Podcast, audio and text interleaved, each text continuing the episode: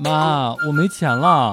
儿子，你没钱了，咋不早点和妈说呢？妈，你这是准备要给我多少钱呀？儿子，那挂了吧，妈给你省点手机费啊。笑不笑由你。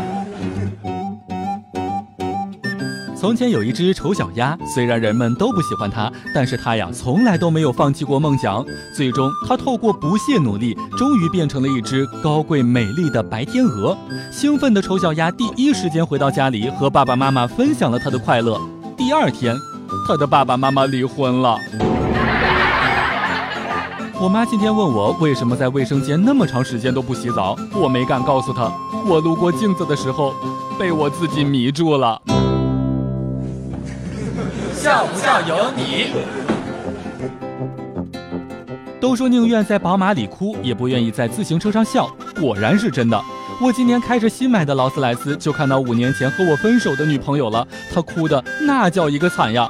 要不是老板催我开的快点我还真想多看她两眼。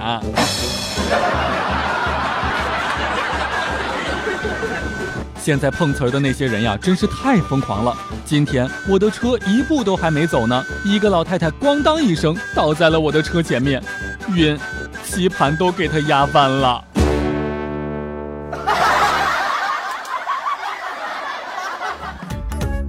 每天两分钟，笑不笑由你。